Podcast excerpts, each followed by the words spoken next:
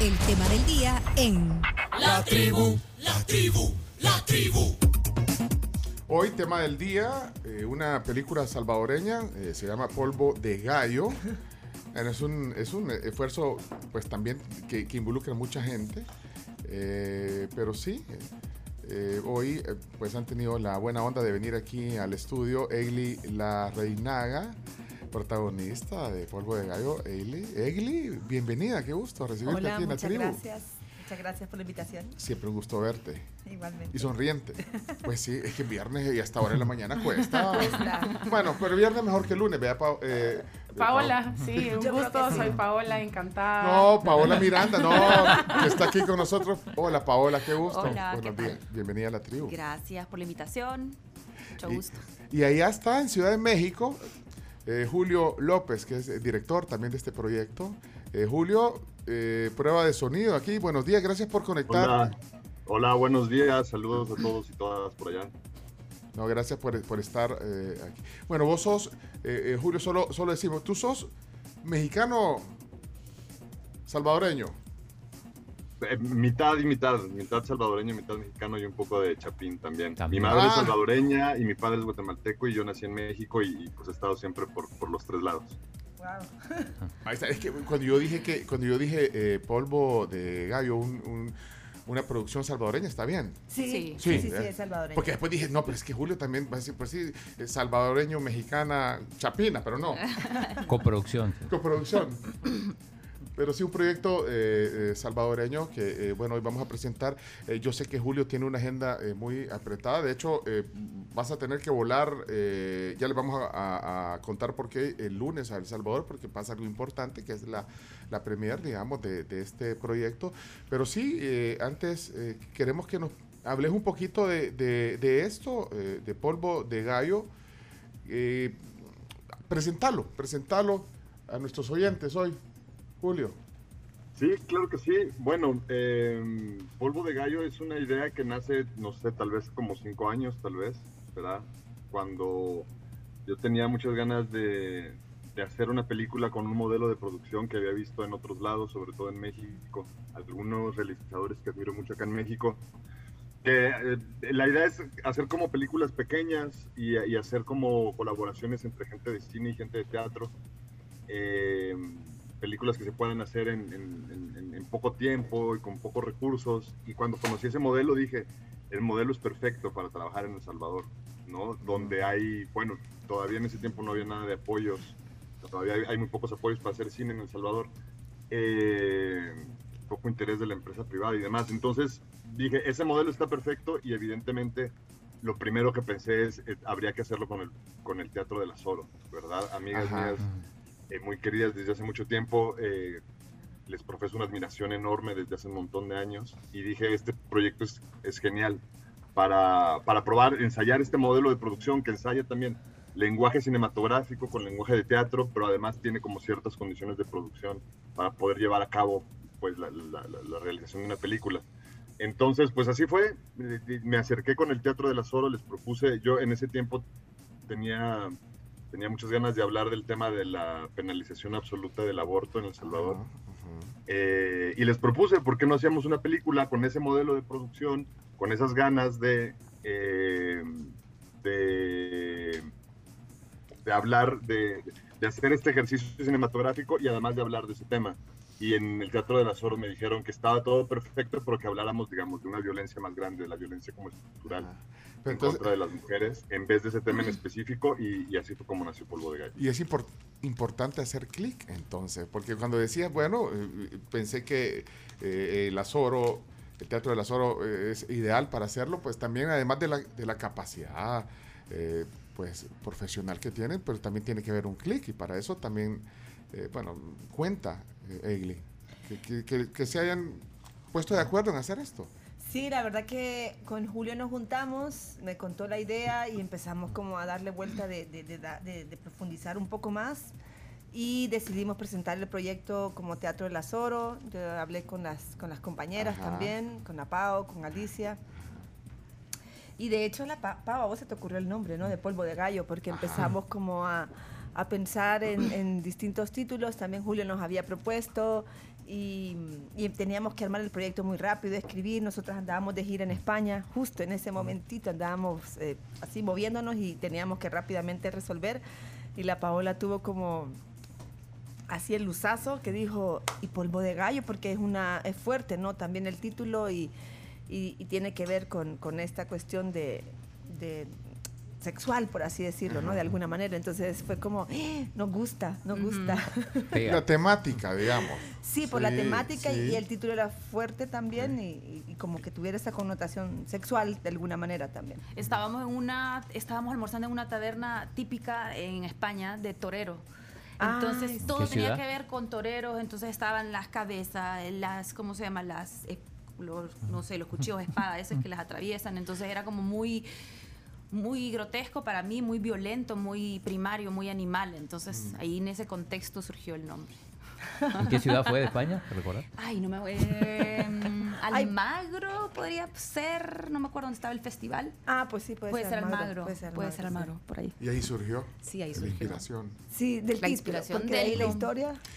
Ajá, la historia eh, es... Claro, para mí, bueno, cuando Egli nos dijo también, para mí me pareció sumamente importante que un hombre se acercara también, director, y que quisiera hablar sobre este tema, esta temática. Nosotros, obviamente, como Azoro, trabajamos mucho los temas sociales, pero quizás el de la mujer habíamos entrado, pero sí lo habíamos tocado definitivamente y cada vez que hacemos algo nos ponemos como mujeres y siempre va una parte de eso, pero no habíamos trabajado la temática. Entonces, entonces fue muy maravilloso que nos la planteara Julio y, y nunca habíamos hecho cine, entonces también fue genial.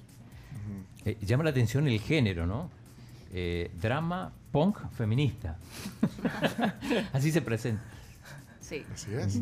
Mira, ahora, y quiero entender algo. eh, Julio, bueno, Julio es el director eh, y productor y, y también eh, eh, construyó el guion. eh, eh, Julio, que está hoy con nosotros aquí, bueno, en trabajo conjunto con ustedes, pero vaya, desde el punto de vista de director y de la cinematografía y todo, eh, obviamente el contenido, de, que vamos a, ahondar también un poquito más, es importante, pero eh, puedes tener un buen contenido, pero lo cinematográfico no puede quedar fuera. Entonces, ¿cómo, haces para hacer esa combinación y, no, pues, desbalancearlo? Ese es el reto para un director y un productor, eh, Julio. Sí, de- yo creo que depende mucho del proyecto. Cada película es, es un mundo diferente y cada película tiene necesidades diferentes. En esta película en específico, eh, digamos que eh, era muy importante el proceso creativo porque no, no, no todo venía, digamos, de, de mi parte, de la parte de dirección, ¿no? En principio fue, es un guion escrito por Alicia, por Paola y por Egli, en conjunto conmigo. Sí. Eh, teníamos muy claro el tema de lo que queríamos hablar. Yo tenía algunas ideas de crear esta especie como de mundo distópico, un San Salvador que no fuera San Salvador, pero que pareciera mucho San Salvador, como para hacer esta especie de antifábula. Y, eso, pues fuimos poniendo como ideas sobre la mesa y poco a poco como fuimos eh, desarrollando cuál iba a ser la trayectoria de la, de la protagonista.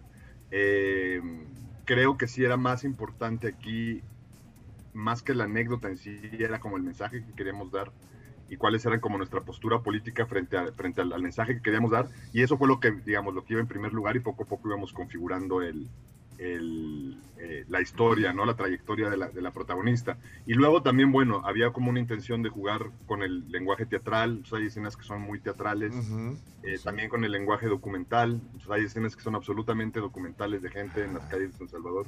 Luego también con arte contemporáneo, también Gaby Novoa estuvo con nosotros y artista contemporánea y, y también generamos como ciertas imágenes relacionadas con la estética del arte contemporáneo. Entonces, realmente es, es, es, es una película que, que, que busca como experimentar con, con, los lenguajes y pues con los objetivos políticos, digamos, del tema eh, súper claros también. Pues sí, pero entonces ahí es donde... Eh, yo, yo, incluso pregunté, bueno, ¿es, es un documental? Cuando, cuando empecé a, a conocer sí. un poquito el proyecto no es un documental, pero ahorita lo acaba de decir Julio, tiene algunos ah, bueno. elementos documentales, pero entonces es una película y la temática es un poco densa también, bueno, densa, bastante densa, no un poco densa, densa, pero entonces ¿a dónde viene eh, el objetivo? Porque bueno, al final tú lo que querés como director y ustedes también como, como parte de este elenco, eh, buscar que la gente...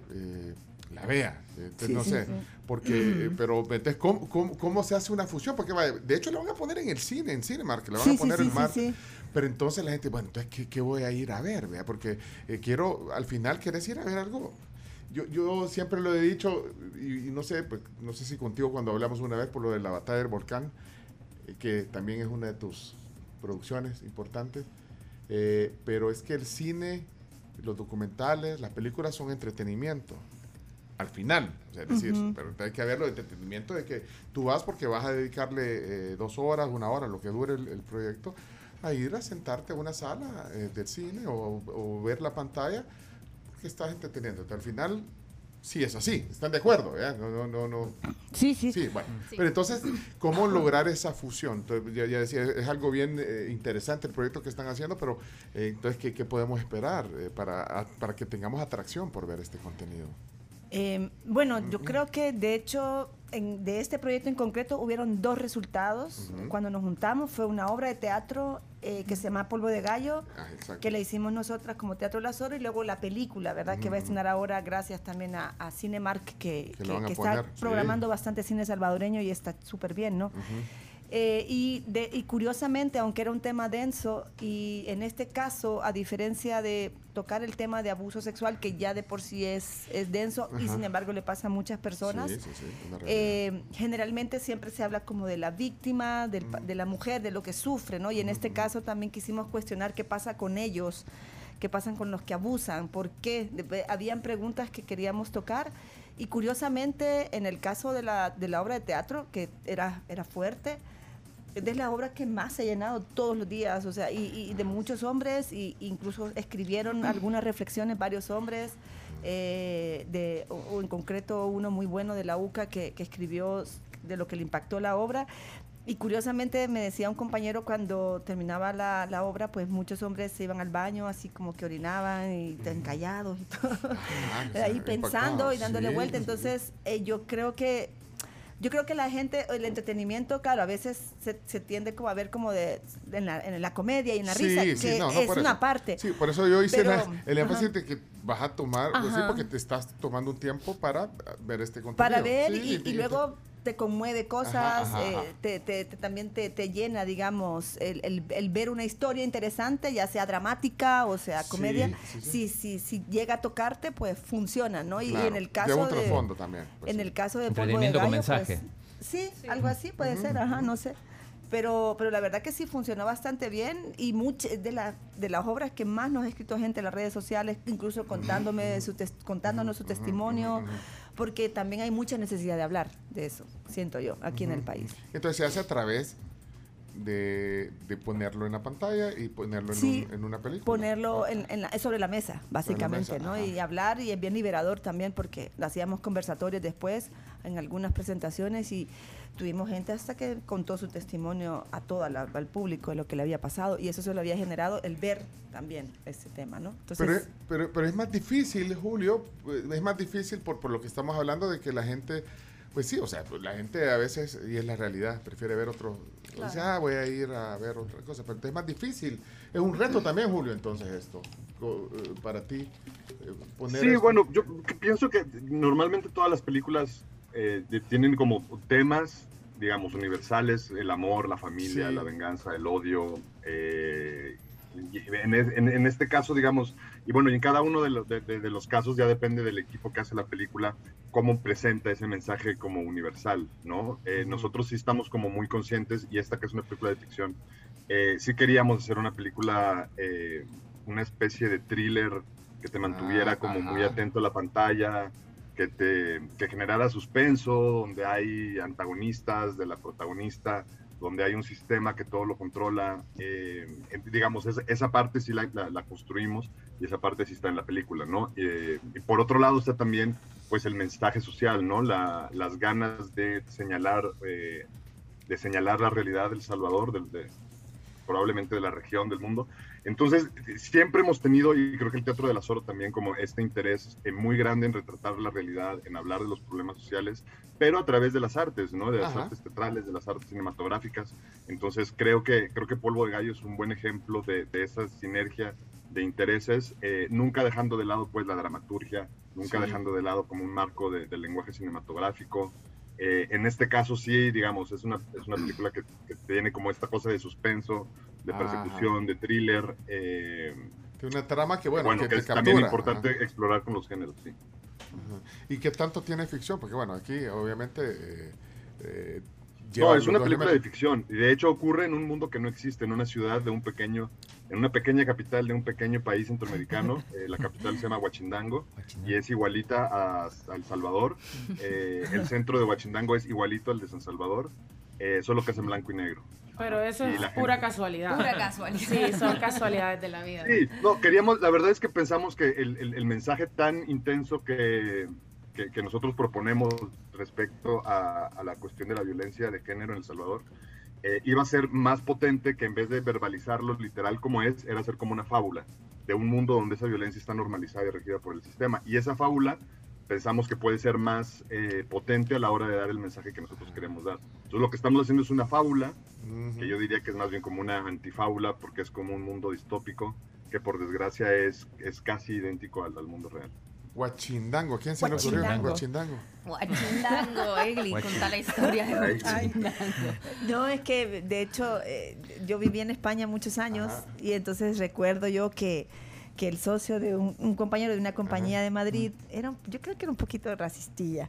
Eh, y entonces decía, ay, es que vosotros habláis así como en Huachindango. Y era como, Ah. Y ahí surgió. O Vosotros que eran latinos. Los latinos. Ajá. Como de Guachindango. O sea. Como generalizaba. Huachindango, como... Suena como o sea, Huachindango. Como raro, como hablan raro ustedes los, los latinos, ¿no? Entonces, cuando le conté, dijo, ay, le gustó a Julio, le gustó cómo sonaba. Queda Guachindango. Huachindango. O sea, que aparte generalizaba, ni siquiera era como a los salvadoreños en No, específico, no, sino no, que en los general a los latinos. Sí, los Hablan latinos. como Guachindango. Wow. Sí, sí, sí, así. Él lo decía como en broma, broma simpática, pero era como... Pero, Sí. Como reírse por compromiso. Mira, pero be- be- googlearon y vieron que no existía Guachindango. No existe. No, no existe, no, no, no porque yo googleé y no existe No, no, no, no Guachindango. existe. Pero no sé si lo googleamos. No, sí lo googleamos. Existe Huachinango, Huachinango, pero no Huachinango. Sí, todavía buscábamos si le decíamos con G o con H. Pero es con H, Es con. H, sí, lo Sí, esa- bautizamos esa- con H. Esa fue la, la adaptación que hicimos de... Ah, pero- de- pero- de Bueno, porque la palabra con G sí Eh. está y dice, dícese al guau, al guacho que está crecidico, ansarón, desgarbado y algo infantil para la edad que tiene. Sí. Guacho revoltoso y- y desobediente. Solo existe en polvo de gallo, Guachindango. Huachindango, sí, la ciudad de Huachindango. Vaya, pero entonces ahí está, un poco, ya nos habló un poquito de, de, digamos, del ambiente donde, donde se genera, que se parece a San Salvador. ¿Y dónde, y dónde es la, la locación, las locaciones de la, de la película? Pues ahí fueron en varios lugares. Una de ellas fue mi casa, Ah, que estuvo ahí. Eh, ahí está tu cafetera, Julio, por cierto. ah dejó la olvidada de la Una cafetera. cafetera bien chiva que ahí está. y luego fue en unas locaciones que consiguió Julio, ¿no? Fuera de San Salvador, porque hay una zona así que hay una, una parte que es como abierta. El playón. El playón, también que te tocó andar en el playón. Pero la mayoría creo que fue filmado en el centro de San Salvador, creo yo. Julio me puede dar. ¿Cuánto? Sí, Huachindango es el centro de San Salvador, Sí. literal. Sí. Yo, no, una, una de las cosas que tiene la película es que eh, en- nosotros, o sea, como ha habido muy poco cine en El Salvador, yo, entre otras tantas cosas, digamos, siento que una de las deudas que tenemos en la memoria audiovisual es no tenemos cine en nuestros en nuestro país, en- ¿no? Hemos visto muy poco el centro de San Salvador, por ejemplo, en el cine. Casi todos los otros países de Latinoamérica uno puede ver cómo era el centro en blanco y negro en los Ujú. 40, en los 50, en los 60. Nosotros casi no lo tenemos, entonces hicimos casi toda la película con un estilo como si fuera una película de los 60, con vestuario de los 60 y con una especie de guachindango, es como una especie de no tiempo. Y eh, grabamos muchísimo San Salvador y San Salvador es el centro de San Salvador. Guachindango es, es el otro personaje, es como el gran antagonista de la, de la protagonista. Entonces nos, nos, nos, nos clavamos mucho con el fotógrafo Meme Flores de retratar eh, cinematográficamente el centro de San Salvador. ¿Y, y cuesta con- conseguir locaciones? Digo, el trabajo de El centro de San Salvador es una enorme locación eh, eh, bellísima y, y un poco hostil, ¿no? Como todos sabemos, esa, esa carga de, de hostilidad y belleza urbana que hay ahí es, es más, o sea, donde uno ponga la cámara tiene para la estética que estábamos buscando, un plano bello, yo creo, en, en cualquier parte del centro de San Salvador. El Sí, Teatro aporta. Nacional también. El Teatro Nacional. El Teatro vamos. Nacional sí lo, lo prestaron, ¿no? Y los permisos, eso iba a decir, los permisos, a eso me refería, digo, si cuesta conseguir. Depende, pero Se logra. Se logra, se logra, digamos, ¿no? Porque han, han habido, yo que también he participado en otras cosas, del- eh, también se ha logrado y creo que ahora está habiendo como más movimiento cinematográfico eh, aquí en el, en el país. De hecho, hace poco también se estrenó otra película salvadoreña, entonces está bien que ya se, que se, que se abran espacios, ¿no? Para producir cine. Eh, yo creo que, que es bien importante el Mira, apoyo. antes, antes de que se nos eh, desconecte, porque bueno, Julio tiene eh, agenda ya, ya pronta, pero ahora que están hablando de eso, eh, ¿qué piensan? Y, y le pregunto a Julio, ¿qué piensa de, de- de este clúster de, de entretenimiento que, que se está construyendo, que se está anunciando eh, aquí en El Salvador? de- de apertura para la industria cinematográfica, eh, Baldwin, el hermano de- Rodrigo Vidal, el hermano. Bueno, pero- una iniciativa, pero ¿qué, qué, qué pensás? ¿Eso es una oportunidad? eh, eh, ¿Ese anuncio de ese clúster? Sí, yo creo que habrá que ver, digamos, creo que todavía a mí no me quedan claras y creo que en general no me queda muy claro cómo va a funcionar, eh, esos fondos cómo van a ser asignados, eh, cuál va a ser la línea editorial, digamos, que se va a manejar desde este tipo de, de este llamado clúster. Entonces, bueno, estaría como precavido esperar eh, qué, qué va a pasar. Sí me queda claro que eh, todas las cinematografías del mundo existen cuando el Estado pone la primera piedra, digamos. No hay ninguna cinematografía en la historia del mundo que no haya empezado con el Estado poniendo leyes de cine, escuelas de cine, fondos para hacer cine, estudios de grabación. Entonces, bueno, digamos, ese, ese es un primer paso que, de- por desgracia, ningún gobierno en El Salvador, por un montón de razones, digamos, y, y- y contextos, no lo ha hecho. Así que, bueno, ese saber que se va a empezar a hacer o que se pretende es una muy buena noticia. Pero también, digamos, es importante desde el gremio de cineastas pienso que, que, que, que, que- que decir que, o por lo menos desde mi opinión, decir que ese, esas primeras piedras eh, generen un cine incluyente, un cine diverso, un cine crítico, eh, y un cine también, pues, bueno, de entretenimiento, de comedia, eh, pero un- un- una cinematografía saludable es la que tiene todo tipo de cines, desde el cine de entretenimiento eh, más específico, eh, digamos, en obtener ganancias comerciales, hasta el cine más eh, de autor o de arte o crítico o de pensamiento crítico. Entonces, pues ojalá que estos esfuerzos que se están anunciando se concreten en esa vía, ¿no? Sería lo más saludable para, para la sociedad salvadoreña, ¿no? Poder contar con, con, con esta variedad de, de productos artísticos para todos los gustos y todos los colores, ¿no? Bien, bien, diploma- bien diplomático. sí, eh, Julio. Julio, eh, eh. Sí, Ahí está, porque yo- hasta, hasta brinda con el café. Porque, porque eh, Egli dijo. No "Mm". me- Pero No, ve- bueno. 20 producciones cinematográficas, bueno, producciones, eh, no sé si solo Rodaje, dijeron Rodaje, que- sí, porque pero- incluye televisión también. Sos, sos más escéptica. Egli. Es que yo te vi la, la, Sí. la cara ahorita, sí. Ay, ya me voy a mojar. ya. No, no, no, si no quieres no te mojes. pero- No, no, no. Bueno, no sé, es que realmente también como no ha pasado, o sea, es un anuncio y hay que ver un poco, como dice Sí, Julio, bien dice, sí. qué va a pasar. Creo que no sé, porque como esto de hacer la mejor, la más grande, la más aquí, la mayor El productora. primer uno, país del uno. mundo que vamos a tener un sí, entonces eso Para el pueblo como, ay, Lo hace dudar a uno. Lo hace dudar a uno, Sí, cuanto menos. pero- Yo deseo que vaya bien, pero mm, no sé, también aquí en El Salvador, hablando con otros colegas de, que están más metidos en el mundo del cine, tienen ahí como varios cuestionamientos, sobre todo eso, ¿no? Que, que, que vaya a ser como diverso y que vaya también... eh, bueno, luego también como que la expertise de, de, de este señor, de Baldwin, pues también es un poco cuestionable en algunas medidas, ¿verdad? Entonces... Todavía, y Chino todavía es el hermano del. Y no, Ajá, pero, este es el de los tres, me parece que es el, el menos exitoso, ¿no? Sí, Vamos de nuevo. O otra por lo menos como actor, como actor a lo mejor. O sea, como que no, no ajá, dentro del mundo No, del cine sí. no, no, no mucho está destacado, digamos, por eso. eh.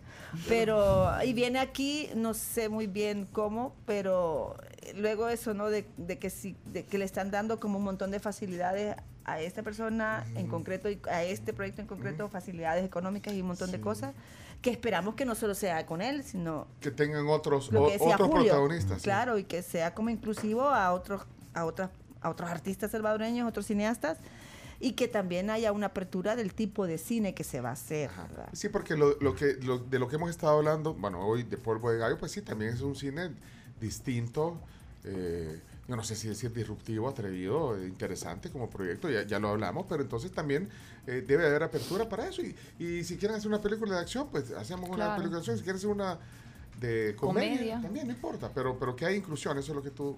Lo que digo, y Sí. luego que, no sé, el objetivo de decir vamos a ser el- la productora más grande de Latinoamérica, me parece como un poco extraño porque me suelo pensar en México mismo, en Brasil, Argentina. Bueno, hay que aspirar, dicen, hay que aspirar. No, sí, hay que sí, aspirar. siento como, ajá, como que ya de entrada poniéndose así, nos, me, me hace pensar, digamos. Te hace pensar, pero vaya, pero yo, yo- Julio decía, bueno, hay que esperar, hay que, Hay que darle esperar. beneficio a la duda entonces a esto. Ay, pues sí, el beneficio que estamos dando siempre de la duda. Yo, yo creo que hay, hay que esperar, pero, pero no hay que dejar de hacer nosotros, ¿no? Es Ajá. decir, el Azoro, mm, nuestro equipo de, de- de- de cineastas, no hemos dejado de hacer en ninguno de los contextos de los últimos tres gobiernos, entonces este, creo que nosotros vamos a seguir Sí, haciendo sí. cine bajo contra viento y marea y, y bueno, y si se dan condiciones desde el Estado va a ser genial y en su momento pues evaluaremos cómo están funcionando y evaluaremos si podemos eh, trabajar en conjunto eh, con, esos, eh, con esas plataformas, pero nosotros no vamos a dejar de crear, digamos, cine, teatro y, y arte en general, ¿no? Y de decir lo que pensamos y de poner nuestras ideas y nuestro discurso en, en la arena pública. Ujú. Eh, Julio, eh, te agradecemos. Sé que tu tiempo ahora está un poco limitado. Julio López es el director de este proyecto. Bueno, eh, Julio, eh, eh, pues ha sido director, vaya, por ejemplo, de la batalla del volcán. Es- Ese, es- ese sí es un documental. Es un documental, pero Sí. estuvo unos muchas semanas hablando de lo Sí, no, yo la fui a ver a, experimento. a Sí, sí, sí. Cinemark, por cierto. Te- y de ahí has hecho varios proyectos, El Cuarto de los Huesos, Los Ofendidos, eh, creo que Los Ofendidos con Marcela Zamora fue esto. Sí, ¿verdad? Ujú. sí, Sí. sí. ahí participaste y eh, ahí podemos hablar de otros proyectos, todas la- las películas, los festivales en los que has presentado tus proyectos. Así que eh, éxito en esto eh, de, de Polvo de Gallo. Te agradecemos la, la- el tiempo. Aquí me voy a quedar hablando con, con él y Paola porque, bueno, también eh, queremos oír un poquito de, de- de- incluso de sus trayectorias eh, aquí en, el programa. Así que, Julio, gracias. Solo la última, te dejo, antes de, antes de irte, te dejo la última, sin hacer spoiler. Entonces, así en resumen, ¿cuál sería la, eh, el gancho? El gancho del- de, de polvo de gallo. ¿Cuál, cuál, cuál dejas de gancho para, para que la gente se anime también? ¿Cuál, cuál sería? Eh, Polvo de gallo. Pues yo diría que los, los invitamos al cine a que vayan a ver una propuesta eh, de cine salvadoreño del siglo XXI, ajá. que va, va a ser una línea de trabajo que vamos a seguir haciendo y que, bueno, están invitadísimos a conocerla porque Huachinango sigue existiendo, no termina con, no termina con, con- con polvo de gallo, ¿no? Huachinango, tenemos Huachinango para rato, así que, bueno, qué mejor que empezar a ver la saga desde, desde el primer De- capítulo. Desde el primer capítulo. No, no- Huachindango Forever. Sí. Se De, de hecho, lo que decimos es Huachinango nunca más, pero bueno, ya... Ah, bueno, sí, también. pues, sí, Chomito, ya sí. no Chomito, ya te ya no, hombre, Ya no te seas así, fuiste por otro lado. Sí, pero no era la intención del Chomito, era como que hubo, haya más. para- Ajá. Para despedirme, bueno, quería como agradecer mucho el, el espacio en la tribu, muchas gracias por recibirnos. Eh, no- no- los queremos invitar, digamos, la película se estrena en Cinemark el próximo jueves 24 de marzo. En nuestras redes sociales de, de Asociación Cultural Azoro, de Teatro del Azoro, de Cuma, están todos los horarios. Eh, y bueno, agradecer pues a, a- a todas las instituciones. Esta película fue apoyada por un montón de instituciones eh, diferentes. La gira está eh, apoyada por la Unión Europea, por Cinemark, por el Centro Cultural España, por Ormusa. Así que bueno, agradecerles y decirles que los vamos a estar esperando. Eh, vienen más actividades. La siguiente semana del estreno vamos a tener funciones en otros lugares y tenemos varias sorpresas eh, bien chivas. Bueno. Así que bueno, pendientes pues de, de- de esto porque la gira va a durar dos semanas y va a estar muy intensa. Y muchas gracias por darnos el espacio No, para no. anunciarlo. A ti, saludos hasta Ciudad de México. Y, y no, estaba pensando en lo de Cinemark. Ya no cuesta tanto, Julio, eh, hacer lobby con, con el cine para, para que den apertura. Porque al final, eh, incluso, pues, fíjate lo que pasó con la batalla del volcán, que creo que Sí. era, era una semana y de ahí se convirtió en un montón de, de- de- de semanas. semanas. Ya no, ya no cuesta tanto hacer lobby con, con- con el cine, con las salas. No, no, yo creo que es, es- es- es- viene por varios caminos. Por un lado, las- creo que las producciones ya tienen un nivel, eh, eh, digamos, un estándar técnico más que suficiente para estar en ese tipo de espacios. Y creo que también del otro lado, también, eh, digamos, como que las cadenas se han dado cuenta también del potencial que tiene el cine salvadoreño en El Salvador específicamente. Así que creo que es, eh, como se dice en lenguaje empresarial, ganar, ganar. Eso. Gracias, Julio. Julio López, director de Polvo de Gallo. Gracias por el tiempo. Muchos saludos Antes- desde la Ciudad de México y nos vemos la otra semana por allá. Antes de que te vayas, solo vamos a hacer una foto porque vamos a hacer. Aquí, es que aquí no lo quería decir enfrente de vos, pero aquí nos han traído desayunos de La Pampa. Por cierto, ahí están los desayunos. así que qué vamos a hacer un- una pausa para desayunar. Pues sí, pues que no está aquí, No está Julio. aquí. Pues sí, viene este lunes. Mira, pero vamos a hacer una. ha tocado también, Vamos a hacer una foto. Tú estás viendo, estás viendo a Paola y a Egli, las estás viendo Sí. aquí. Bueno, entonces vamos a hacer una. Aquí, todos, foto para irnos a la pausa. Uno, dos y. Ahí está. Chomito, ¿no? Chomito no había encendido tu cámara, La Chomito. mascarilla, espérate, la mascarilla. Quítate Ah. la mascarilla y la, La- más, y la más baratía. Espérate, vamos, espérate, vamos a hacer otra vez la foto. En, en lo que nos cuenta Ah, la eh, de La Pampa, sí, de La Pampa. La. Va, uno, Hay desayuno. dos, Toma tres. como cinco segundos. Espérate, vamos a ver. eh, espérame, espérame, aquí estoy. eh, ya estamos listos para la foto. Es que la regué aquí. Aquí la tomo yo, aquí la tomo yo. Listo, Uno, uno. dos, tres. Eso.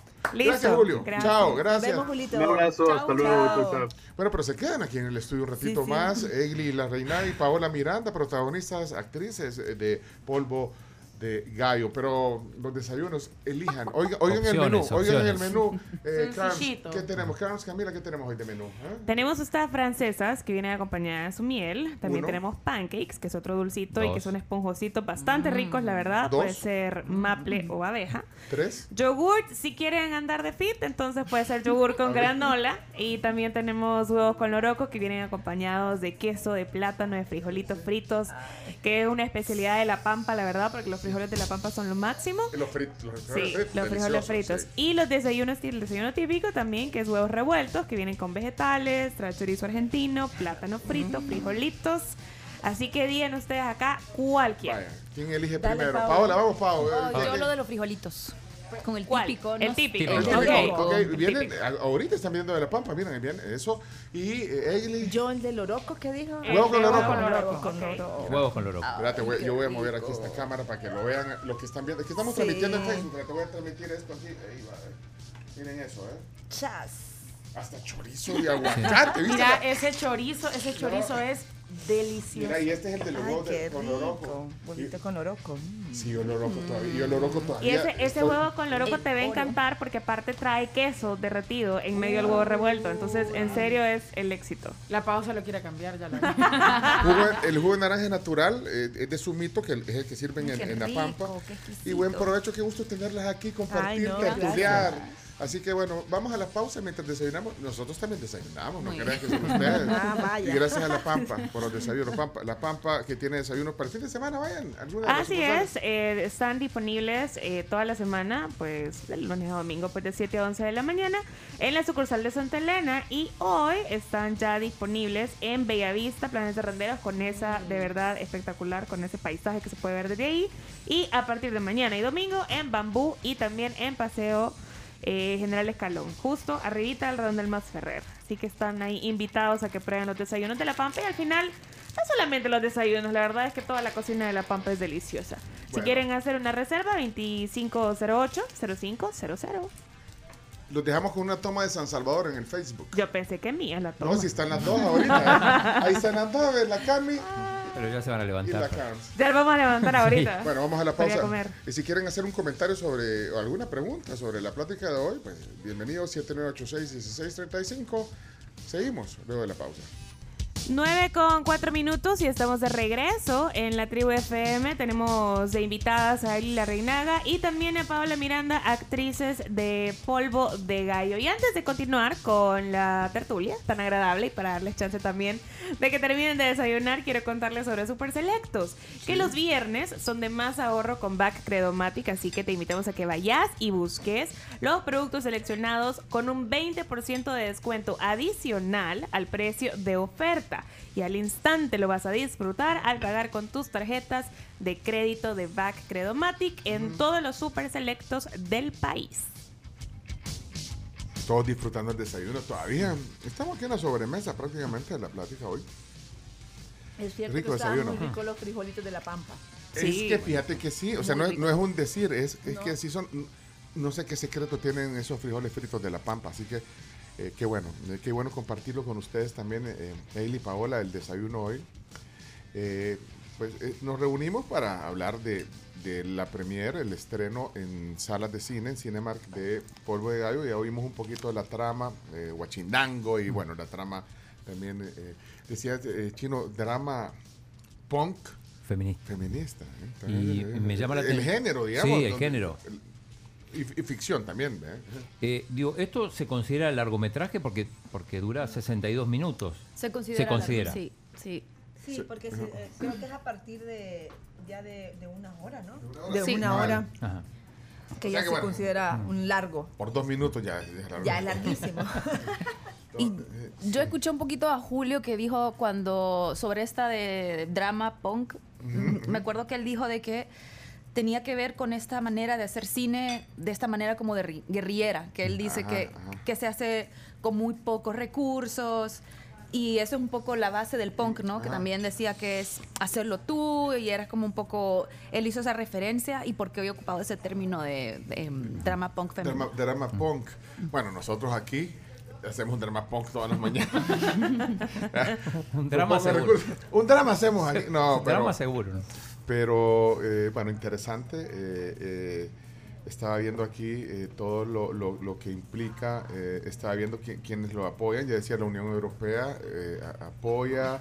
creo que la Fundación Poma. Bueno, es que como tú decías, Egli, también esto, Egli fue antes teatro, fue una obra. Por verdad que fue una obra de teatro. pues. Nosotras presentamos el proyecto al premio Ovación de la Fundación Poma. Que dan un premio a, a proyectos de, de teatro. Y no sé por qué pensamos que, que podíamos, o sea, Nosotros le dijimos, sí, y con esto queremos hacer dos, Dos cosas. una película y una obra de teatro. pero Ya. también eh, buscamos otros recursos, por ejemplo, UFPA apoyó también parte de la producción de la película, porque claro, ¿Cu- ¿Cuánto cuesta hacer una película así más o menos? Si se puede decir. Acuérdate que es punk.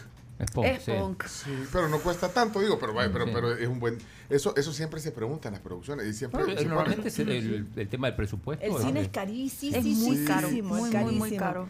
Pero digamos que muchas cosas eh, como que se fueron, vaya, por ejemplo, Todo el tema digital, ¿no? Locación, sí, la, la postproducción de sonido, la postproducción, la edición y todo eso sí se hizo en México. Y eso Julio buscó recursos para poder hacer todo eso. Porque, Eh, que- o sea, porque- El sonido, ¿no? La edición de sonido. Porque es como, no sé, me explicaban que hay como una, como programas y cosas de esta de edición como tal que son caros, son bien caros. Y luego el equipo cinematográfico es caro. Las locaciones, pues, por ejemplo, mi casa, pues era mi casa, ¿verdad? Cosas así que te. Ahí cobro, co- cobro barato. Ajá, cobré baratito. Me dejaron mi cafeterita. sí, pues pero se la rebusca también. Pues sí, de, de ver, de optimizar los recursos, bueno, y, y aplicó. Sí, sí, sí, o sea, de hecho cuando de mucho, mucho, hay como cuántas personas actúan, un montón, ¿no? Como muchas mujeres actúan, como más de 30, Sí. yo creo. Sí. Y todas fueron actrices amigas que hicimos la convocatoria que si querían participar y, y participaron, pues, pero una Ahí es producción, pues, paga, ¿o no? pues. Se les paga. sí. No, o sea, No se les paga. No se les pagamos. Adoro. Pero porque les dijimos que, que no, no había recursos, ¿verdad? Pero Sí, parte de eso. todo eso, si lo vas sumando, creo que había un como, ah, como no, si se hizo el cálculo, como unos 60 mil dólares hubiera costado con todo, con todo, digamos, pagándole a todos Pagando los actores, todo. con toda la O sea, pero costó menos que eso entonces, porque digo. Sí, costó bastante menos que Sí. eso, sí, sí, sí. Pero sí hubo una, hubo, una inversión y, y hubo eh, eso, buscando organizaciones, por ejemplo, ahora lo que mencionaba Julio, de incluso para esta misma gira también se ha ¿Y buscado. eso se recupera de algún modo, digo, cuando vas a festivales, cuando si se vende a la pues televisión? sí, la idea sería recuperarlo. eh. Mm, Yo creo que sí. Usualmente en los festivales yo creo que no es que te paguen, es una plataforma, la mayoría. De difusión. Y es más, algunos tenés que pagar para entrar a los festivales.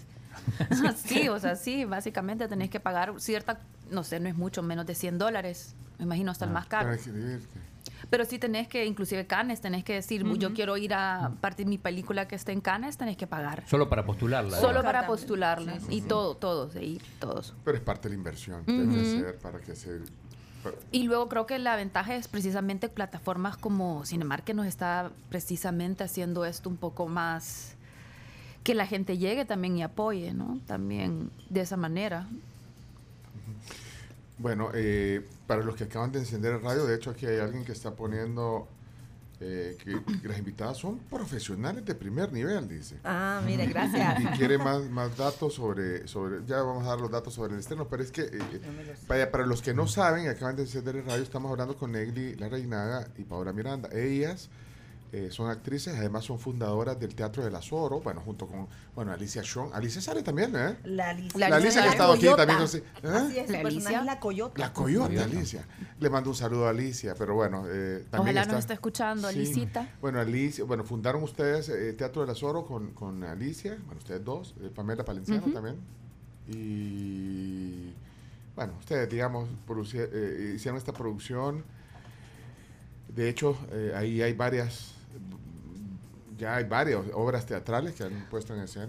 Por Hemos- ej- lo- Los más eh, los más solos, el fenómeno. Es fantástica esa obra. Ah, de ¿la verdad, sí. ¿Cuál? Ah, Los más solos y también el fenómeno, fui a ver las dos. Eh, los más solos la vi en el Teatro Nacional, así que fue el doble especial para mí, porque me encanta el Teatro Nacional. Ah, y, y sí, ahí presentarse impactada. ahí, poner en escena en el Teatro Uf. Nacional es otra cosa también. De, de verdad, yo siento que...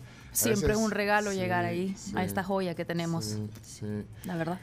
Vaya, pero, pero digamos, de- dentro de, digamos, eh, de la, de la carrera personal, eh, vaya, Paola, tú sos actriz desde jovencita. Bien chiquita. Uh, Sí. desde hace años. Ah, ¿Y- y desde a hace dónde- como dónde- 20 años. ¿Dónde te formaste? Mira, la verdad que aquí ay, en el país vamos a volver a llorar y llorar.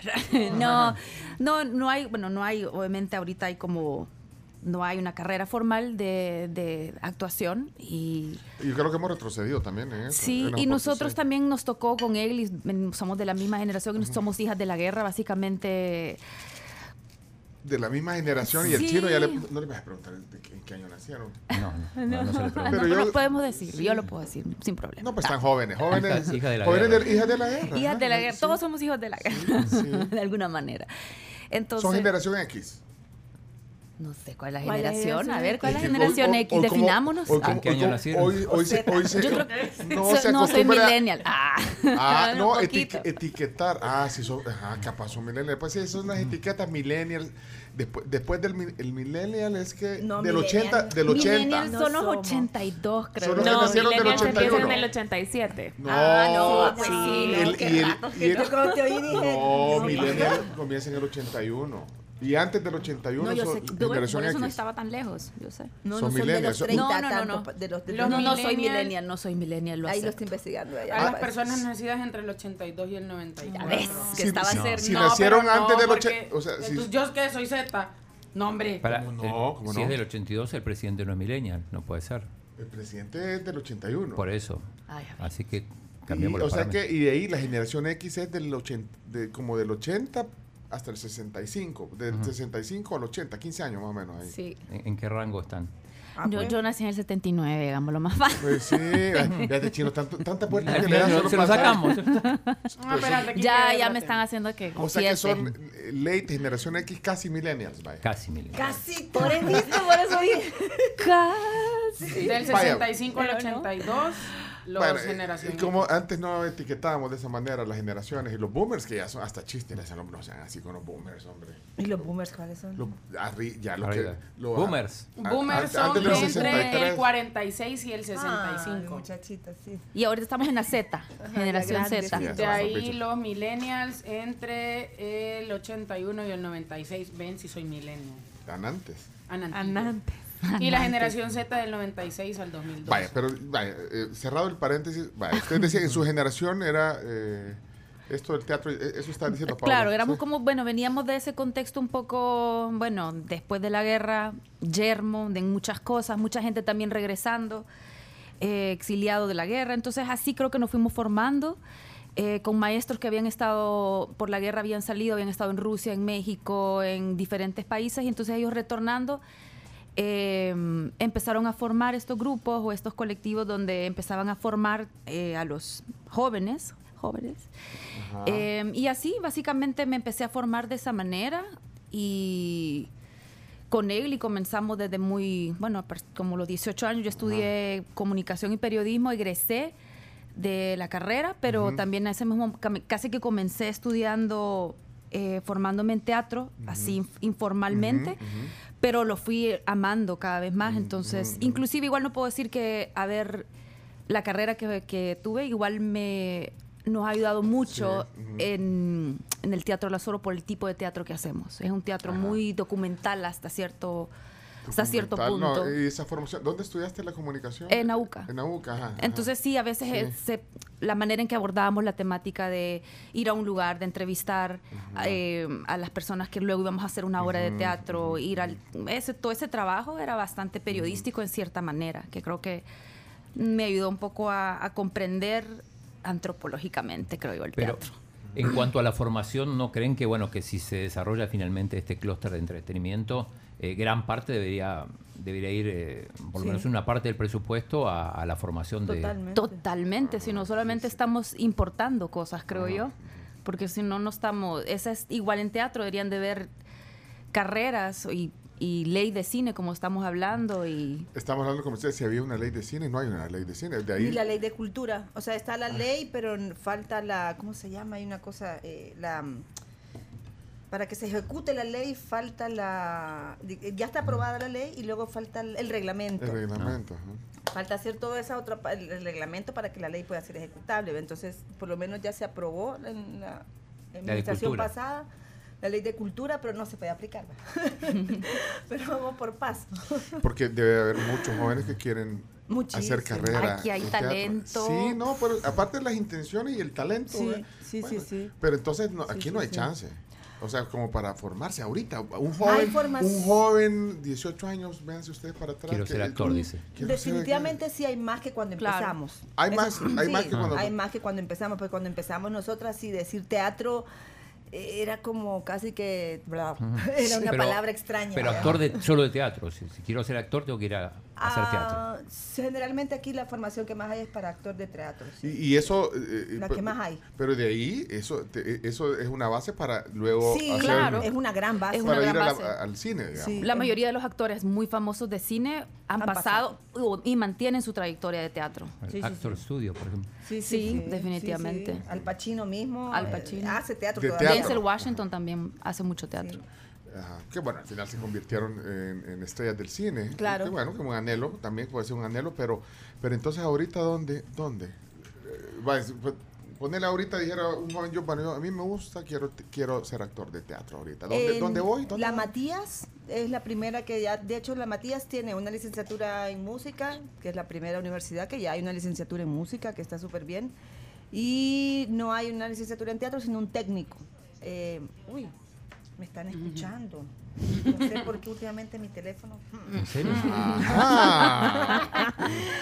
Pero esto es lo que estás buscando, me dice. No estoy buscando nada ahorita. Ah, el Siri, ¿o qué tenés ahí? O el, No o sé. el El Google, Google. el Google, Sí, algo, algo algo de ser. pero Ajá. bueno. Es que tenés activado la, la- hoy cuando le das algún comando, dice. Ajá, Ajá. Vaya, pero, pero bueno. raro. Pero bueno, eh, no eso, está el, el técnico en la Matías, también en el CENAR ah, se puede empezar a, a estudiar interpretación y hay como talleres independientes en el Cine Metro, empieza a haber talleres de formación, Ah, ahora mismo hay talleres de formación. eh, En el cine metro, ahí que- está todavía activo. no, sí, nosotras lo estamos Ah, llevando. muy bien. Dicho sea de paso. Ajá.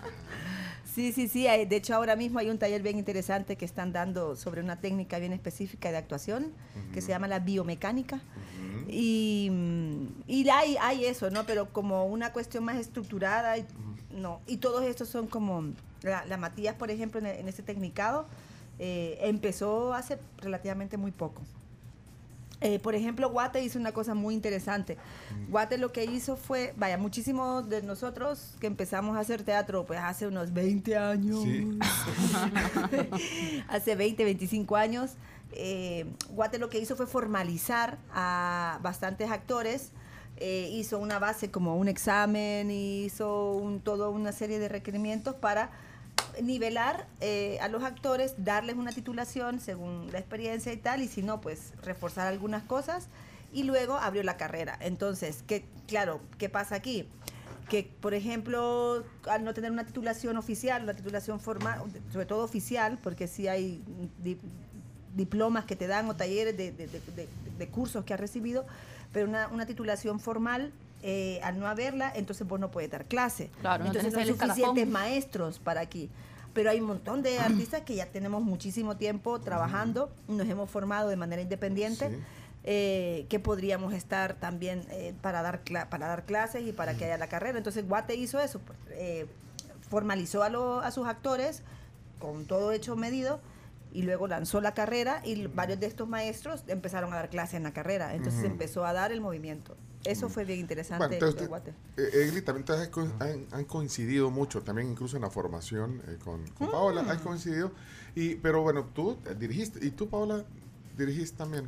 He diri- codirigido. Co- ajá. Tú sí has dirigido también, bueno, aquí, Sí. sí que aquí estaba viendo eh, bueno, varias cosas. eh, podemos pasar un buen rato hablando de todo lo que has hecho, todos los trabajos uno por uno, pues, pero eh, dentro de eso también eh, está la dirección. Sí, la dirección costó igual, incluso como empecé también a codirigir con un compañero. También me costaba mucho porque como todos los referentes que habían eran hombres directores, Ah. entonces costaba, me costaba como a mí definirme así como directora, ¿no? Y, y fue con la Cachada Teatro, con ese Con grupo fue con el que más, digamos, ahí sí como que me agarré seguridad. Empoderaste. Y me empoderé, Sí. porque ellas mismas me dijeron, mire, me dijo, ¿y usted por qué no dice que es directora? Pues no, es que yo soy actriz y, y- les dijo a ustedes, pero, pero no me considero así directora, directora. Vaya, me dije, pero no es que le da vergüenza, no. Entonces no diga que es directora, diga que es nuestra directora. Pero usted no dirige, pues entonces Sí, di- dirige nuestras obras. Entonces ellas empezaron como a eso, porque sí costaba bastante, cuesta bastante a veces eh, posicionarse, porque como que siempre ha estado, yo mis referentes son mayoría, mayoritariamente hombres, di- directores. ¿no? Directores. Y, y España fue eh, parte importante de la formación. ¿De ustedes Mm. dos? ¿España? No, en mi caso, No, yo, no, ¿en tu eh, caso? yo, yo me fui siete años, viví, y sí aproveché bastante, la verdad, Para formarte. para eh, formarme. tomar- en tomar teatro, cursos. sobre todo, en, a mí me gusta mucho el trabajo de la voz, de la voz cantada Mm. y hablada, y entonces estudié canto lírico, ópera, digamos. Y eso es una. Aunque no te dedicas a eso. O, o en la noche- pero, para, pero para lo histórico y todo, Ayuda. es Sí, una sí, gran, sí. es una gran, ayuda. cosa para la voz, para trabajarla, para decir un texto hablado, un texto cantado, sí. Te ayuda. Me gusta, me gusta mucho Ah, la sí, voz. Y Sí, sí, cantás, que- y, y lo practicas. ah, pues, o sea, No, que- no, mucho. y En la ducha. en teatro sí he cantado, Sí, en teatro sí. sí. Ah, en pero teatro bueno, sí. pero eso Pero has estado invitada también a veces a Sí, conciertos. En alguna cosita, canto, es que me- me- no sé, me da, más, me da más pena cantar. Una de Selena, pongamos. vaya. Mira, pero. Las rancheras me gusta. Mira, vaya, yo sé cuál es. Ah, ¿te gusta cantar rancheros? Las rancheras sí me gusta. Mira, no, es que eh, estaba pensando en, en- en- en lo polifacético que debería ser, debería de un, act- un actor y una actriz. Eh, están eh, preparadas o dispuestas, que no es lo mismo, para hacer cualquier papel. Eh, porque bueno, esto- estos temas ya dijimos, pues, aquí hay un dramatismo y, y una sensibilidad también que a veces te- pues, el actor tiene que impregnarse el papel, pero, pero es, podríamos hacer cualquier tipo de, de papel o, o no o, o no o una decisión de, de una actriz decir no, yo por ejemplo, bueno, hacer una comedia eh, sosa, no, no, no va. Yo creo que depende de lo del específico que te pidan el director. Hay cosas que sí me imagino que podés eh, prepararte como actor. Es decir, yo tengo me, me han pedido que yo sea una carnicera y destace una, una res, tengo que ir y ver cómo se destaza una res y hacerlo. Ajá, ajá. Em, pero para si que me parezca lo más profesional posible, digamos. Claro, para, para- para que sea creíble el personaje. Pero sí. por ejemplo, los actores y actrices en Estados Unidos es otro nivel de competitividad y otro nivel que te entrenan desde, desde casi cinco años o menos, ¿no? Muchos saben leer música, muchos saben cantar bien, o sea, sí, nivel Egli, muchos saben bailar nivel profesional. Eh, entonces sí, el nivel de competitividad en ciertos países es mayor, pero sí, sí es una cosa que podés aprender en- y algo que puede desarrollar técnicamente un actor, yo creo que eso es precisamente nuestro trabajo. O sea, lograr hacer ciertas cosas que te piden Porque para un personaje. son- estás actuando. pues. Claro, pero no me puedo, no puedo hacer, eh, no me puedo, no puedo hacer una algo que no, que necesite más tiempo de mí que no lo he logrado hacer, como Ajá. un nivel de danza que no tengo, por ejemplo, o leer música no lo voy a poder lograr hacer, no lo voy a decir, sí puedo, y al llegar al día de ahí me piden y voy a decir, no, no puedo. Pero por eso. Pero puedo decir, por ejemplo, Paola, eh, en nosotras dentro del Teatro Lazoro, y Paola además, que yo, no- yo la- siempre le- la chuleo mucho, que es una mujer muy bella, eh, hizo un personaje que era un loco, de- del hospital psiquiátrico, de los más solos, que si la vieran, cambia bastante su cara y se transforma. Saliéramos de aquí nosotros corriendo. Sí. Bueno, ajá, ¿Ah? todas cambiábamos mucho. De hecho, siempre que terminaba la obra nos íbamos corriendo al camerino a Ponernos hermosas. y a sentirnos un poquito más femeninas Ah. en ese sentido, porque sí, y, y lograba hacer unos registros que aparentemente viéndola no pudieras pensar que no. Entonces, en esos sentidos, también uno como, como dentro de la dirección también vas acompañando a los actores a sacarles ciertas cosas, ¿verdad? Mientras más formación tengas, como dice Paola, pues si sabes que malabares, Sí, pues vas a pues tener otro, sí. si sabes Claro. Cantar, si Pero sabes yo- no sé qué, pero, pero en el registro actoral de hacer personajes, sí creo que, que aquí hay bastante, bueno, Paola tiene un registro que ya ha hecho de pandillero, de presidente, bueno, de Ajá. asesor de presidente, Ah, sí, de sí. loco, y es como Ahí la están, chu- están chuleando ahora, ¿eh? Ah. Aquí en el, en WhatsApp. Mira, pero, pero no tenés que estar preparado para todo. ¿Sabes que Yo estaba pensando, por ejemplo, bueno, en un actor mexicano que yo lo conocí con la comedia. Estoy hablando de Derbez. Ah, Ajá, y viste que sí. el, mo- el monje loco, ¿no? y de repente lo ves en esta última película.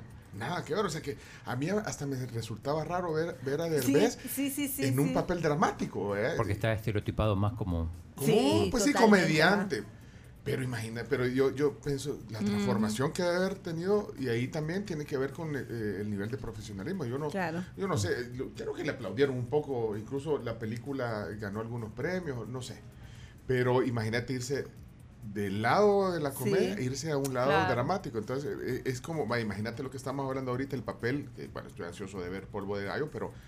eh, ajá, o sea, debe, debe ser denso, yo me imagino. O, o esa actuación que decís que hace cuando se, desquicia. Sí, sí, sí. Y de repente verte en, un, en, en algo, no sé, o en una, en, sí. en- en una cosa más romántica, ¿no? que también, o en una comedia, pues. entonces, ¿Pero eso se puede? ¿O ustedes están No, yo creo que sí se puede. No, Sí, no, no. O, es parte del profesionalismo de, de un Sí, actor. yo sí, yo creo que sí, definitivamente.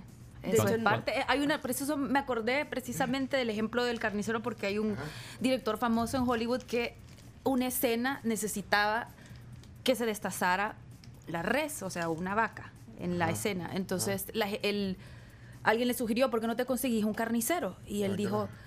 Puede ser, pero voy a terminar teniendo un mal actor cortando una carne. Mejor necesito un actor que Aprenda. a cortar la res. Entonces, ay, no me Que no, que no lo haya hecho con un caballo porque lo pueden llevar preso. Mira, ¿y, y les pasa de que algún personaje que se impregnan tanto después este ya fuera del rodaje o fuera del teatro terminan Johnny Depp. Terminan Mira, a veces sí. O Sí. sea, sobre todo con los más solos. Sí. Con los más solos con la que más nos ha pasado.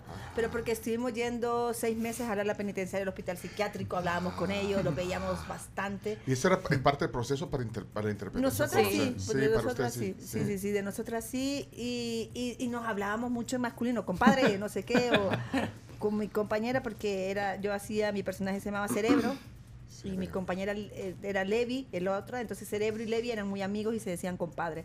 Y luego en la vida empezamos a hablarnos en masculino, un montón, ay, compadre, con no sé qué, con no sé cuánto, hasta que ya nos paramos un poco el carro y dijimos, mira, la gente va a decir que estamos loquitas.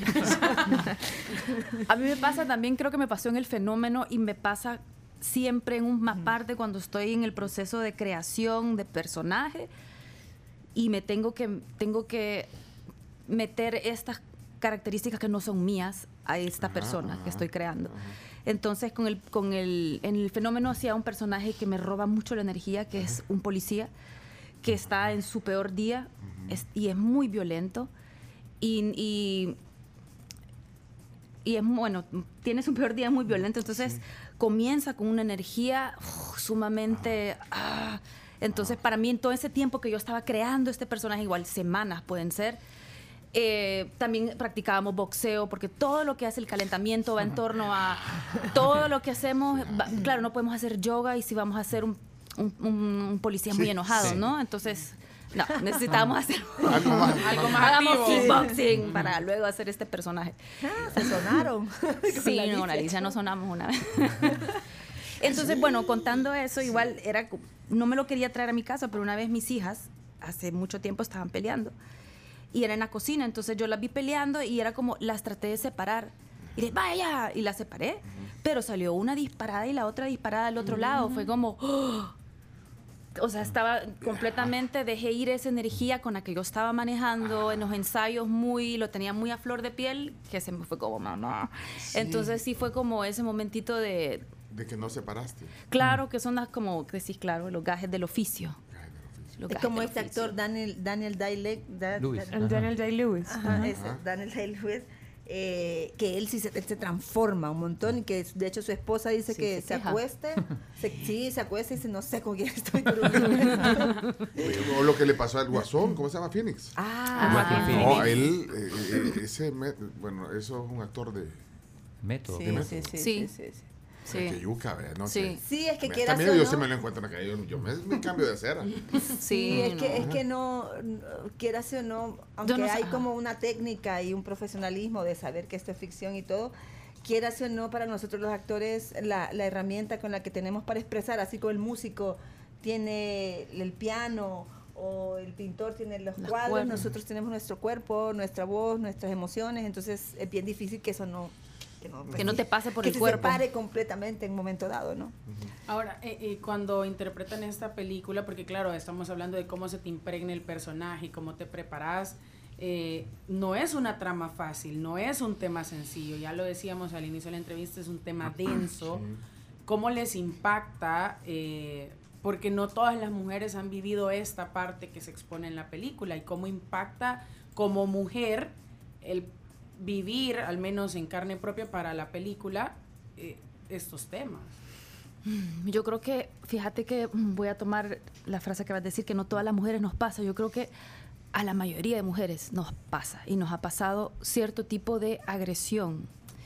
Y creo que así empezamos el proceso de polvo de gallo, primero definiendo qué era agresión, qué violencia, qué es abuso y conociendo cada término que implica y qué, qué define cada cosa. Entonces, empezando a definir los conceptos, todas las mujeres que estábamos ahí nos dimos cuenta que todas habíamos sufrido, sufrido cierto tipo, inclusive un chiflido. Eso ya es una agresión. Entonces dijimos, bueno, todas hemos vivido y de ahí para arriba la lista de cosas que hemos vivido, ¿no? Que van escalando. Claro, entonces eh, desde la primera vez que nos reunimos me quedó esa sensación de, creo que en algún lugar que leí que sean 8 de cada 10 mujeres ha vivido algo, una experiencia de abuso o de... de Ca- Cada cuatro horas hay una violación aquí en El Salvador, según, según los estudios. Ajá, entonces yo dije eso y somos, éramos cuatro mujeres. Yo hablé con mi pareja las, y también me dijo, mm, yo sabía que mi mamá, o sea, todas las mujeres de mi familia, las mujeres de la familia, las mujeres que estábamos ahí, mi pareja, y de repente yo tengo dos hijas que están de 7 y 9 años en ese momento, entonces yo me quedé como, me cayó el 5 de la importancia de hablar de este tema, porque eran son niñas, entonces yo ya lo pasé y precisamente fue de ahí un poco la garra de decir, ok, voy a hacer esto porque no quiero que las demás lo vivan, porque esperamos que de, este, de esto que es tan duro de contar salga algo bueno, por lo menos hablar de esto es, es positivo, ponerlo acá es positivo. Y, y a mí me queda claro porque también hay convicción. Yo lo, lo que les estaba diciendo, que si están preparadas para hacer cual- cualquier papel, y sí lo están, pero en este hay, una, hay un componente de convicción. O sea, la sensibilidad creo que ya la traen. Ya la traen. Entonces, y ahí- ya- entonces están cumpliendo, a través del arte, están cumpliendo también el dar un mensaje social, Sí. que, que también es parte de la función de- del cine, y Del- del documental, sí, sí, y de sí, una sí. serie, y, Y de- del arte en sí mismo. y ¿no? del arte Claro. en sí mismo también. Así que creo que están en el mejor de los mundos porque, eh, bueno, y aparte que se, se nota, no, no les nota que les apasiona lo que hacen.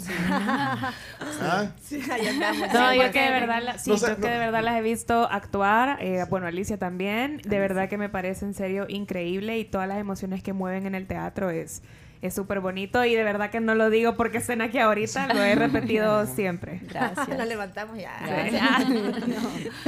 No, No, pero El chino va a decir, no se gana, pero se goza. dice. Ups.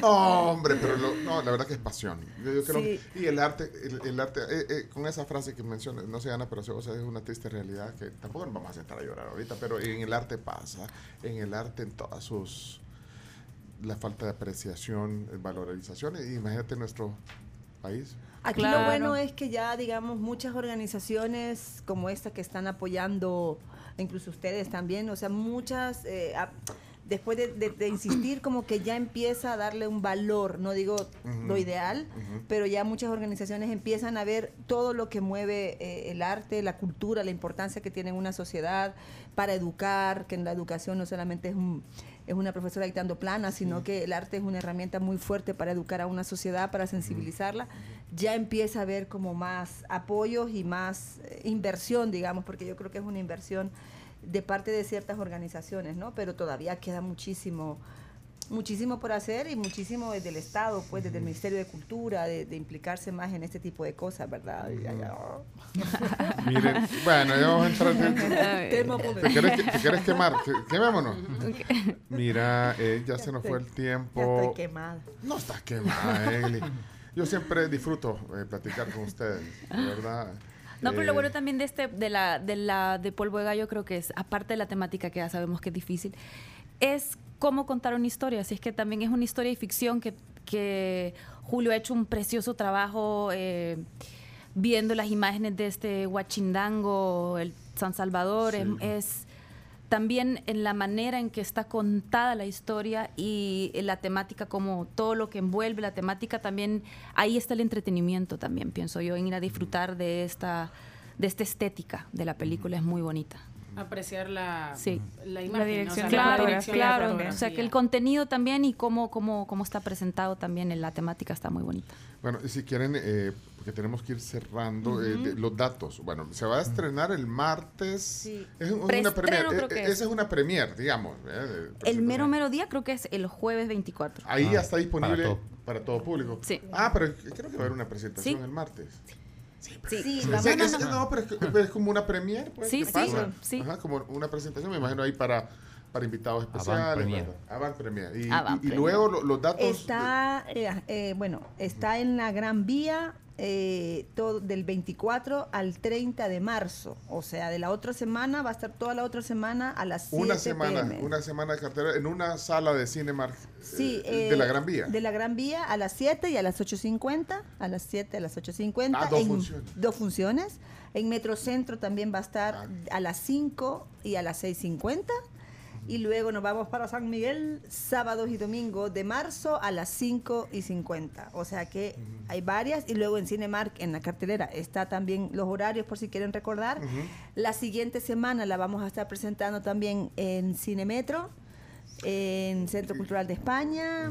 Ahí van a haber sorpresas que si Julio no las dijo, no va a ser que yo bla, bla, bla. Ah, ah, no, no las dijo. No, No no las spoiler, dijo. no spoiler. No las dijo, no las dijo. No, pero lo pueden, pueden seguirlos en Kuma y en Bajo Cine Sí. eh, para que se enteren realmente de todo lo que tienen preparado para la gira que viene, que ya dijo Julio que son dos semanas. Sí, sí, sí. ¿Verdad? Son ajá, dos semanitas y luego Teatro del Azoro también vamos a estar publicando, o sea que Esa ¿Qué les función esperamos de- así? Esa función de las 8.50, yo digo que alcanzo. Ah, o sea, ya va a tener unos 5 pero minutitos. anda el fin de semana, hombre. Unos 5 Sí. minutitos. Ay, Es que sí. pues sale, terminas a las 9 de nueve. trabajar. Te- ¿verdad? Ándate antes. sí, sí. Bueno, ah, sí, sí.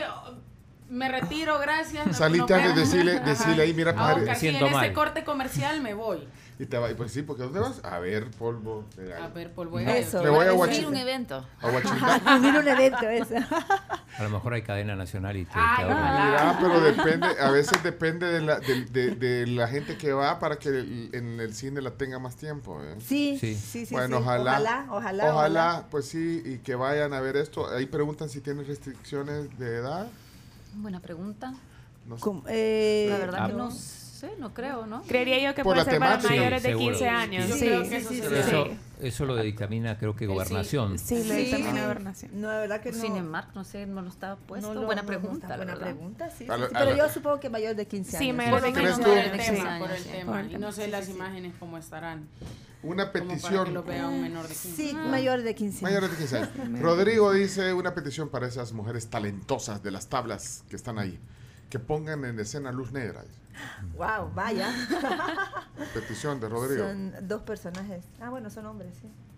Y una mujer. Es bueno. Sí, sí, De sí. Álvaro. De Álvaro Menéndez Leal, claro. Mm, Bueno, eh, este es un mensaje de voz, no sé qué dice, pero pongámoslo hay tiempo para poner este mensaje. Hola, buenos días. Hola, hola, ¿qué tal la tribu? Hola. Eh, saludos, ya tenía rato de no comunicarme con ustedes, de no dejar un mensaje de voz, pero, Pero felicito gracias. a los que están ahí. Yo soy un artista amateur que más o menos hizo algo hasta cierta escala. Por lo menos viajé en un grupo eh, católico eh, haciendo obras de teatro, cantadas, bailadas y actuadas, donde fui malo, donde fui cómico. Pero hasta ahí me quedé, o sea... y Era mal actor, es no. Por esto país que no hay tantas oportunidades ni nada, pues a mí mi papá cuando yo salí de bachiller eh, lo asesinaron. Ah. Como, cabal, soy hijo de la guerra, eh, generación X, entonces eh, todo eso me cambió eh, nuestro, el prospecto de vida que tenía, ¿no? Pero por lo menos tuve la satisfacción de desarrollarme en ese sentido, aunque ahora soy un transportador, pero por lo menos viajé haciendo actuación. experiencia. Y que me alegra que, así como Alicia Yo Alone, que hizo la vez pasada la otra, eh, salió ahí en Cinemar la otra película, que ahorita se me ha ido el nombre, eh, y ahora esta, o sea, gracias a Dios ya se mira una luz al final del túnel. Felicidades. Ah, bien, gracias. a ustedes por tener a este tipo de personas en el programa. Gracias. Germán. Por si nos oye por ahí. Germán, gracias. Eh, Jaime dejó una pre- pregunta. Dice Germán, ¿es en audio? Vamos a ver qué dice. Una pregunta, el Cine Metro, ese es el que está ahí en el centro, cerca del Teatro Nacional. Cine Metro. Sí. Sí, el cine Lo han rescatado, eh. Sí, lo, están, bueno, lo estamos rescatando. Sí. Ahora vamos a empezar a arreglar el techo y empezamos a funcionar desde el año pasado ya. Hemos hecho teatro, hemos hecho música, cine, cine un poquito menos, que era antes un cine, y más teatro, más teatro y talleres también de formación. O sea que ahí está. Está justo a un costado del Teatro Nacional o en la misma cuadra de la Dalia. Dice Gloria desde León, España. Ella es una gran directora. Tuve la oportunidad de ver el proyecto de La Cachada en el Albeitar, en León. Muchos Ah, éxitos en todos sus proyectos. guau, qué bien, gracias. No, vienen un montón de lados Estuvieron también. ahí presentando, sí, es que viajaron. Me acuerdo Como que- viajadas, eh, no, no, no, pero ¿sabes lo que, lo que a mí me, siempre me, me- me emociona es eh, a las actrices, actrices naturales de, de la cachada, eh, que, que, que- que salieron, fueron, a- o sea, que esta- esas mujeres de verdad. No, y ahora la cachada tiene, eh, empezaron a, a formar a otras mujeres. Entonces ya llevamos dos años con mujeres de Ciudad Delgado, Soyapango, no, de Ciudad Delgado, Las Palmas y mexicanos. Y son 19 mujeres. Eh, presentamos el año pasado la muestra que ya la cachada la dirigió. O sea, ellas están dando la clase. Yo ya no, sí. ya no me metí yo, sino Pues sí, que ya fueron ellas. Empoderadas. Y ahora quieren lo que- actuar vos, ahora quieren Sí. actuar 19. Está bien. Claudia también nos escribe y dice muchos éxitos con la película Agradable Tertulia. Sí, y aquí hay otro mensaje que dice, hola, en la Secretaría de Arte y Cultura de la UES tienen talleres libres de teatro. Dice, ¿no? Ah, muy bueno. Eso nos Ah, lo dice no lo aquí anuncié. Yancy, nos está diciendo eso aquí en el WhatsApp. Qué bueno, que se anuncie. eh, y gracias de verdad, eh, Francisco Lano, saludos a las hipotas, dice. Y, eh, Francisco Lano. Gracias por las hipotas. No sé si leíste el de Rodrigo Erroa. Sí, sí, sí, lo leí, el de Rodrigo que hablaba de la, de la petición. Sí, de Luz sí. Negra. Sí, sí, ya, ya, ya, ya lo dije. Y quiero ver cuál otro hay aquí. Bueno, mensajes de felicitación. eh, y nosotros contentos de verdad de tener, siempre disfrutamos estas tertulias. Oscar desde New York, Oscar Nájera. ¿Qué dice Oscar? eh, tiene también opiniones sobre las chicas aquí presentes. Ah, ¿lo dejó en audio o no? Sí, lo dejó en ah, audio. espérame que no lo encuentro. Oscar. Aquí, Oscar aquí lo Nájera. tengo, aquí lo tengo yo. Ah, ponlo, ponlo, ponlo. que- Es que hay varios que se me pierden. Oscar. Pero creo que está... Me, me bajaste el audio, no sé. Oscar Nájera. No, no. No lo... Espérate. No lo ubican. Bueno, es un oyente que, bueno, es un oyente No, eh, recurrente de nosotros que está Ah, oyendo desde. New Ah, York. es que ya le puso, es que puso aplausos y todo, ya lo, ya lo encontré. Aquí está Oscar, buenos días. Buenos días, tribucheros. Tribucheros. Oscar Nájera de New York. Ah, escuché que va a estar ahí el elenco, o, o me pareció escuchar el elenco de Polvo de Gallo. Pues mi saludo, mi mensaje es para todo el elenco, para toda la gente que participó ahí, en especial a Magdalena.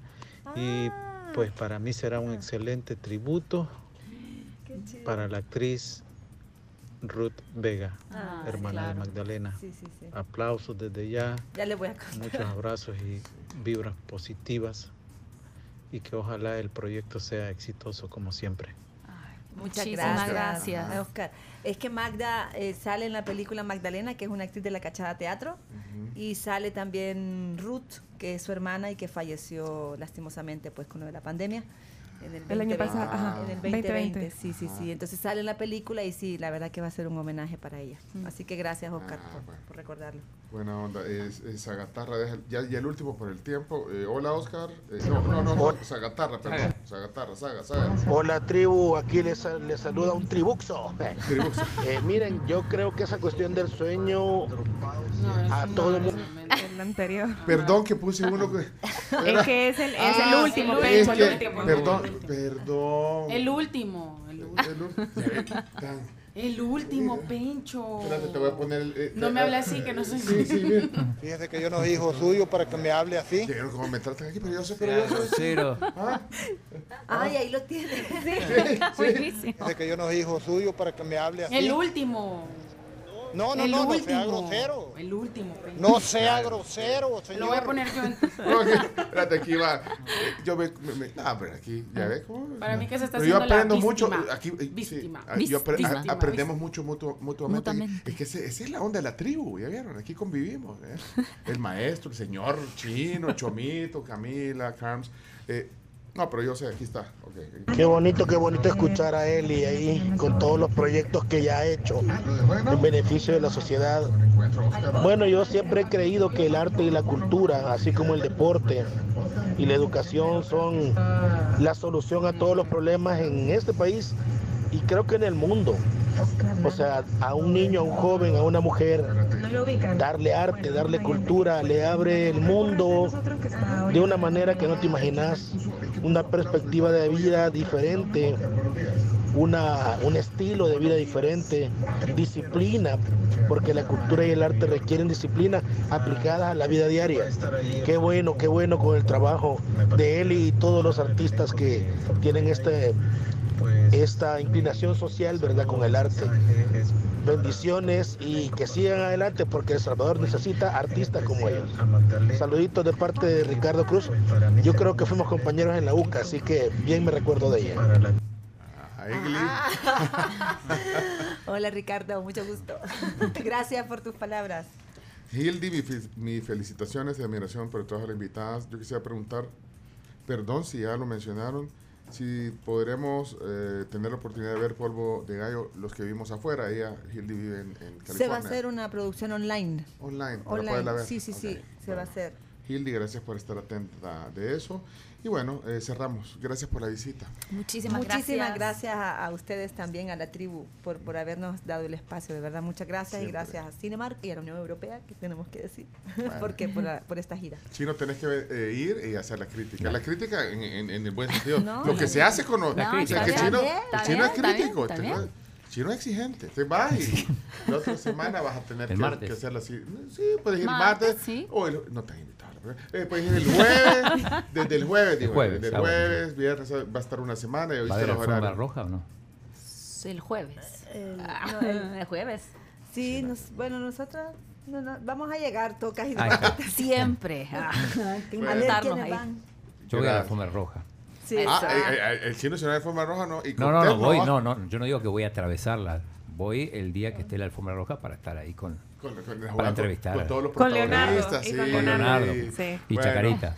Egli, La Reinaga, Paola Miranda. eh, vamos a cerrar con el tráiler, ¿verdad, Chomito? Ah, eh, vamos a poner, como estamos transmitiendo en Facebook, eh, los que están viéndonos ahí y los que no, ahorita conéctense al Facebook, eh, Somos la Tribu FM, y ahí les va a poner el Chomito en la transmisión. El, si quieres ponerla aquí también, la transmisión, mira, eh, eh, Cami, para que la veamos, el, el trailer de. Polvo Polvo de Gallo, que es también lo que nos reunió esta mañana. Ah, Egli, ya, La Reinaga. Paola Miranda. Hoy aquí, más temprano, Julio López, que es el director también de este proyecto cinematográfico salvadoreño, Polvo de Gallo. Eh, cuando estés listo ahí, eh, eh, vamos. espérate, Pero yo, ¿cómo la pongo? ¿Dónde está? ¿Cómo lo Ah, veo? O sea, pues, pásame los chomos. En Facebook, eh, en O Facebook, sea. desde Facebook. Va, espérate, vamos. Ahí está la pavo, ¿ves? No, eh, espérate, que es, el, es el fondo de pantalla de la, de la Cami. Decime si lo tenés ahí. Aquí estamos. ¿Dónde estamos? ¿Dónde estamos? ¿Dónde Está en estamos? YouTube también. En- vale, Bueno, gracias. Eh, cerramos la práctica. María Alicia dice, eh, bueno, también está escuchando, ya, ya, ya, ya dijimos el nombre del proyecto. Eh, Ahorita les, les estoy posteando en Twitter las funciones eh, para que puedan ir a, a verlo y también eh, invitados están a que sigan a Kuma-cine en Instagram y Kuma Cine en Facebook para que se enteren de todo lo que tienen, aparte de las funciones oficiales que van a hacer en, en Cinemark. sí, y bueno. el trailer también. Vaya, ahí vamos, entonces, ¿ya está lista, Cami? Ahorita estoy tirando la pantalla para acá. Tira- Ahí está. Vaya, ahí está entonces. Esta es la transmisión y cerramos. Gracias. Paola. Gracias, gracias a ustedes. Los dejamos con- eh, en Facebook con el trailer y para los oyentes también. Cerramos. Adelante, tíralo, Chomix. Ay, yo viendo el teléfono. Perfecto, muy bien. Otra. Ahí, perfecto. Puedes abrir los labios un poco. Muy bien. Sí, este, puedo sugerir a una persona. Si tienes un número de identidad, claro que sí. Nombre, Ili a la 1. Número del sistema, 01 466 88 2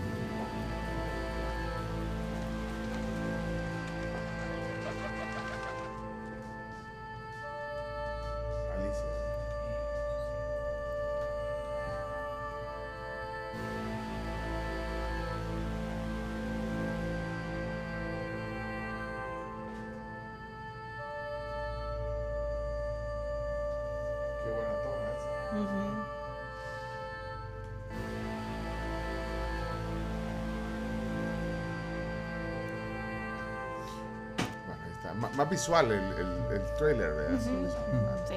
Me gustó la toma Sí. esa en la, en la Qué buena toma esa. volcánica, eh. vea. Qué buena toma esa. Estuvo todo el día esta pobre muchacha. Ahí en el sol, haciendo esa toma. Ahí se mira bien bonito y por en el calor. Y, negro, y es en blanco y negro. ¿eh? Sí. Sí, eso es importante también. La película toda es blanco Sí, y negro, lo cual. Súper linda. Ajá, súper linda. Vamos a la pausa. Gracias. Esta plática estará en podcast también. Ah, en es- Spotify, Google Podcast, en Apple Podcast.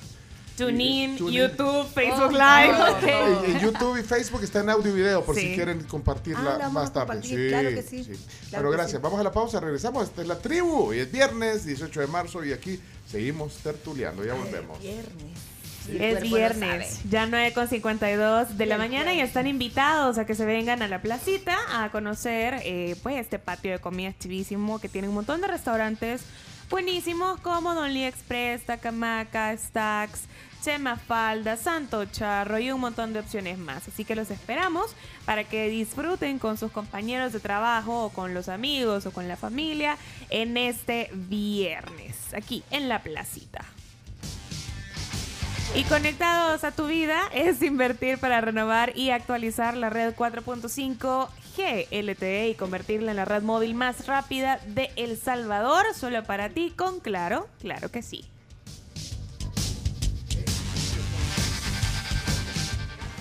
Somos la tribu, la tribu